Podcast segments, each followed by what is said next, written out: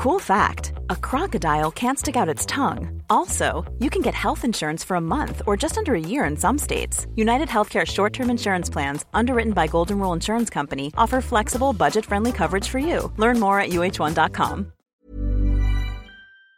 Islam Makhachev est monstrueux. Il met KO Volkanovski en 3 minutes dans leur revanche tant attendue et dont on, honnêtement on pensait que ça allait probablement durer, même si Volkanovski lui-même avait dit qu'il voulait chercher le KO assez vite, sortir de là rapidement. Peu d'entre nous honnêtement et peu d'entre vous je pense voyaient un combat se terminer en 3 minutes. Et pourtant, c'est la masterclass que réussit Islam. Honnêtement, je suis encore sous le choc, mais Rien à dire, il l'a dit lui-même Volkanovski, le, kick a été très bien préparé, très bien set-up. Islam a dit c'est le kick qu'on drillait, qu'on répétait dans le vestiaire pendant le camp. Donc ça n'est pas un hasard, et puis de toute façon évidemment que ça n'est pas un hasard, c'est un high kick comme ça, pleine tempe, qui passe au-dessus de la garde. Euh, bon, dans, un, dans, dans, aucun monde vous faites ça accidentellement. On parle de ça tout de suite, générique.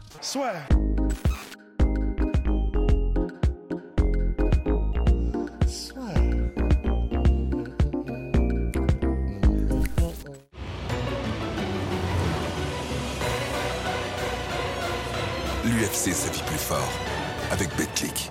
Ça avait commencé comme on espérait que ça commence. C'est-à-dire que dès les premiers instants, ça se regarde, ça commence à bouger un petit peu, à sentir le rythme de l'un et de l'autre. Première tentative de takedown de Islam Makhachev, arrêté par Volkanovski, ça part en clinch. Et, on a, et à ce moment-là, enfin, en tout cas, peut-être pas le, Si vous étiez peut-être du grand public, peut-être que vous l'aviez pas ça à l'arrière de la tête, mais je sais que si vous avez en tout cas regardé le premier combat et tout ce qui avait suivi, les déclarations, etc., bah, on savait que Volkanovski, ce qui était sorti, c'est. Ah, il n'était pas aussi fort physiquement et aussi impressionnant et inarrêtable que je pensais dans le premier combat. Lors du deuxième combat, j'aurais pas cette appréhension parce que je sais que je fais jeu égal avec lui sans problème et donc ça va être intéressant. Et eh ben, je sais que perso, direct quand il a arrêté le takedown, j'ai eu ça en tête en mode Ok, là on va savoir. Et effectivement, on a su très vite puisqu'il arrête le takedown. Et quand clinch contre la cage, il arrive même à retourner Islam Makhachev. Et euh, ça part ensuite en clinch un petit peu vraiment genre euh, enfin double plum en mode Muay Thai, etc. Mais aucun des deux n'arrive à véritablement prendre l'avantage. Et à ce moment-là, vraiment, je me suis dit, oh, ça va être monstrueux. Ça va être monstrueux parce que il fait ce qu'il a dit, Volkanovski. Bien sûr, ce n'est que le début du combat. Bien sûr, il n'a pas eu un full camp d'entraînement. Donc peut-être que les 5 rounds, ça va pouvoir être compliqué. Alors que Islam Makhachev, lui, il prépare pour les 5 rounds depuis le début de son camp d'entraînement. Mais c'est Volkanovski, le cardio va être là. Enfin voilà. Tous les multivers du Doctor Strange, ça commençait à se dire en mode ok, ça va être très intéressant. Là, on est vraiment parti pour un jeu d'échecs. Ça va être long, tout ça, tout ça. Les deux hommes se séparent. Et je ne sais même plus comment ça se passe exactement, parce qu'en tout cas, ça a été quand même relativement rapide, parce qu'il y a eu une bonne phase de clinch, effectivement, la tentative de takedown, le clinch contre la cage ensuite. Donc je ne sais pas vraiment ce qui se passe ensuite pendant ces secondes-là entre la sortie du clinch et le chaos. Mais le chaos, il y avait déjà eu une première alerte lors, de, lors des premières secondes du combat euh, avec un kick euh, du gauche, parce que de toute façon, il est en fausse garde, c'est-à-dire qu'il a la jambe droite devant Islam Makhachev. Généralement, ça facilite, parce qu'il tombe contre des gars qui sont droitiers, et donc dans une garde inverse, ça facilite de mettre des coups de pied, en fait, parce que tu le donnes sur le côté ouvert. Et eh ben, il l'avait fait passer déjà, il y avait eu une première alerte euh, lors des premières minutes, premières secondes du combat, et là, il le replace. Probablement qu'il y a eu des bons ajustements, même gestuellement, même au niveau des distances. Il faudra qu'on revoie le combat aussi. Là, c'était il y a quelques secondes. Mais peut-être même qu'effectivement, euh, c'est ce que dit Volkanovski, qu'il l'avait bien préparé, bien set-up, bien camouflé. Et j'ai hâte de revoir tout ça pour voir exactement comment. Mais en tout cas, ce qui est sûr, c'est que quand on le voit ralenti, même pour parler juste de la mécanique de frappe, de la cible, etc., c'est fou parce que Volkanovski monte sa garde, il voit venir le kick et il se dit bon, bah probablement parce qu'il y avait aussi des low kicks de la part de Marachev. Je vais m'assurer que je peux bloquer quel que soit le niveau, bas, milieu, haut, en mettant ma garde, hop, je me protège comme ça, la main est ici. Et en fait, le kick de Marachev passe, boum, au-dessus de la garde, pleine tempe. D'ailleurs, je crois même qu'il lui coupe l'arcade tellement le choc est vif et violent et KO. Alors, c'est pas un KO immédiat direct en mode Ousmane Masvidal, mais il est groggy comme je n'ai pas souvenir d'avoir vu groggy euh, Volkanovski. Là, honnêtement, c'est. En même temps, il vient de prendre un coup de batte, quoi. Et après ça, euh, il y avait quand même peu de chances qu'il arrive à faire quoi que ce soit, euh, Volkanovski, parce que même s'il y a eu les Cheikh Congo versus Pat Barry de cet univers, où tu penses que le mec est déjà terminé et a réussi à sortir un truc du chapeau, mais c'est quand même très très rare. C'est pour ça que d'ailleurs que c'est mythique ce qu'a fait Cheikh Congo euh, Cocorico, c'est que c'est extrêmement rare. Et donc là, quand il commence à faire la danse du saumon et qu'il n'est pas sur ses appuis, qu'on voit qu'il il regarde ailleurs, que la tête c'était très compliqué et ça n'a pas pardonné. Islam Makhachev, bon bah voilà, il s'est jeté dessus euh, comme un requin qui a senti du sang et il a commencé à libérer le barrage, l'avalanche et, euh, et ça c'est c'est pas forcément c'est pas un mauvais choix de un mauvais euh, stoppage de l'arbitre parce que dans ces combats-là, tu as envie de donner le plus de chance aux combattants de la part de Marc Godard. Je pense que c'est juste que quand Marc Godard a vu que Volkanovski, je crois, même qu'il a la tête qui est bloquée par le genou euh, de Makhachev et Makhachev qui continue de mettre des coups et la tête qui est en mode flipper. Donc euh, bon bah là évidemment il arrête immédiatement Marc Godard. Et Hiring for your small business? If you're not looking for professionals on LinkedIn, you're looking in the wrong place. That's like looking for your car keys in a fish tank. LinkedIn helps you hire professionals you can't find anywhere else, even those who aren't actively searching for a new job but might be open to the perfect role. In a given month, over 70% of LinkedIn users don't even visit other leading job sites. So start looking in the right place. With LinkedIn, you can hire professionals like a professional. Post your free job on linkedin.com slash people today. Que dire C'est euh, monstrueux. Je sais qu'il faut que je trouve un autre terme. Mais c'est simplement que c'est tellement fou ce que réussit Marachev. C'est la première fois que Volkanovski est mis KO en 3 minutes après une revanche où tout le monde se disait il a trouvé la faille Volkanovski. Il fait taire toutes les critiques, il fait taire tout le monde. On pourra bien sûr dire il n'y a pas eu le camp d'entraînement complet, tout ça. Mais ça, c'est quand même un fait de combat. Camp d'entraînement ou pas camp d'entraînement, ils étaient frais. Enfin, je pense pas que ça rentre vraiment en ligne de compte en réalité. Alors peut-être qu'avec un camp d'entraînement, par contre, Volkanovski aurait eu des déplacements différents, un timing un peu différent peut-être, mais quand même, là, faut vraiment donner tout le crédit à Islam Makhachev parce que c'est un truc qu'il a taffé et ça passe et ça passe clean.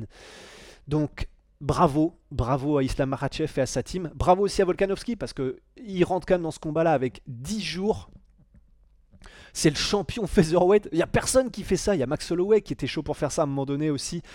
D'ailleurs, euh, featherweight lightweight aussi contre Rabib à un moment donné, mais ça s'était pas fait parce que la commission avait jugé que Holloway euh, était, c'était trop dangereux pour lui perdre le poids, etc. Mais personne fait ça à part des légendes absolues dont font partie donc Volkanovski. En plus, c'est marrant qu'ils soient éternels rivaux, Volkanovski et Max Holloway. Donc, vraiment bravo. Il a en plus, ça, a fait plaisir qu'ils prennent la parole ensuite, même Volkanovski, pour dire bah, qu'il allait bien pour dire que bravo et pour rendre hommage à Islam Makhachev. Il y a eu vraiment une belle, euh, une belle, euh, comment est-ce qu'on dit euh, C'est pas une embrassade parce qu'ils ne s'embrassent pas, mais voilà, une belle accolade entre les deux hommes et vraiment quelque chose où tu sens que c'est pas juste ah, bien joué, c'est ils savent ce qu'ils ont vécu ensemble, ils savent ce que ça veut dire et franchement, respect, c'était magnifique à voir. Et beau discours aussi, magnifique discours de Islam Makhachev aussi, discours, discours de paix, discours de voilà, par rapport à ce qui se passe, l'actualité politique, un petit peu comme ce qu'avait fait Hamza Chimaev juste avant. Donc, c'est. Que dire Bah.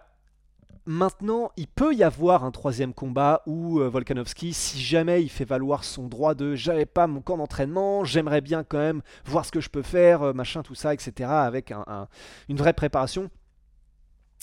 Ce qui m'a fait flipper, c'est euh, que Volkanovski était en mode je veux, je veux rester actif. Et ça, je comprends, hein, dans le sens tous les combattants en fait savent que c'est quand ils restent actifs qu'ils sont les meilleurs, parce que tu gardes un timing, tu gardes un rythme. C'est ce qui a fait euh, le, succès d'Adesanya quand il était le, plus, avec le plus de combats, le plus fréquemment. Connor pareil.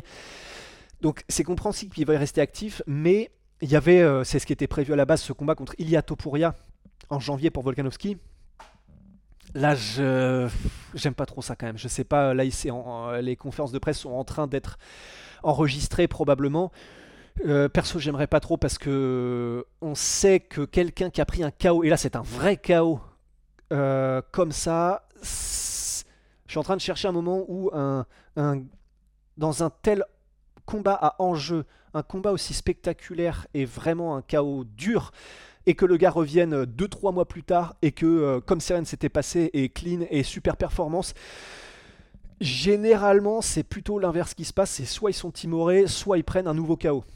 On pense bien sûr à Michael Bisping qui était revenu euh, trop tôt euh, dans son combat euh, contre Georges Saint-Pierre après avoir pris le knockdown puis la soumission. Donc je serais pas trop trop chaud personnellement pour que Volkanovski revienne directement en janvier, seulement quelques mois après le chaos là. Déjà, parce que ça voudrait dire qu'il faudrait qu'il reprenne le camp d'entraînement vite, parce que bah, ça vient vite janvier, c'est quoi, deux mois et demi, un truc comme ça.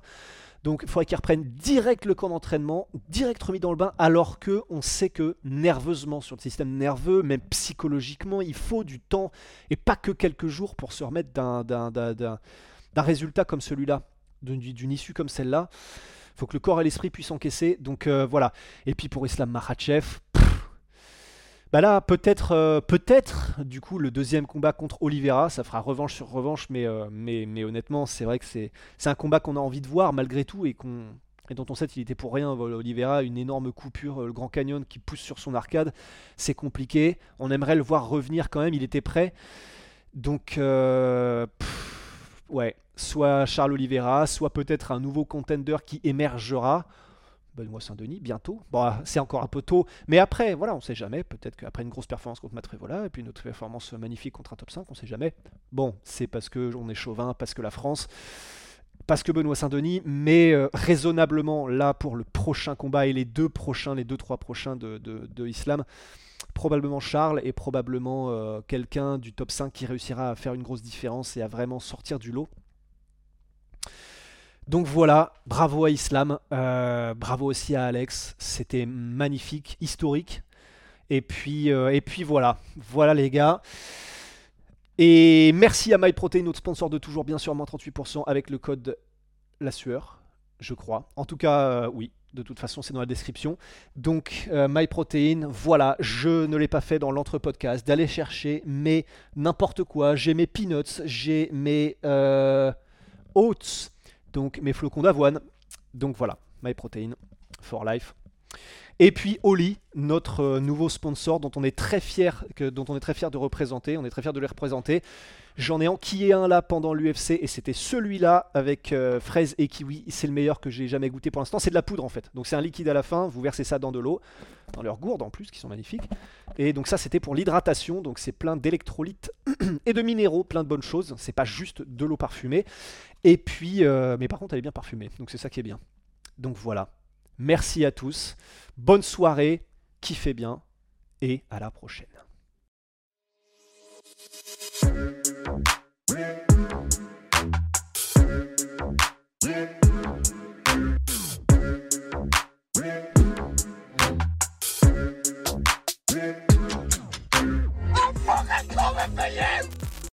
Et voilà, c'est la fin de votre épisode du podcast La Sœur. Si ça vous a plu, n'hésitez pas à nous mettre les 5 étoiles sur Apple Podcast ou sur Spotify. Vous pouvez aussi nous laisser un petit commentaire, ça nous aidera beaucoup.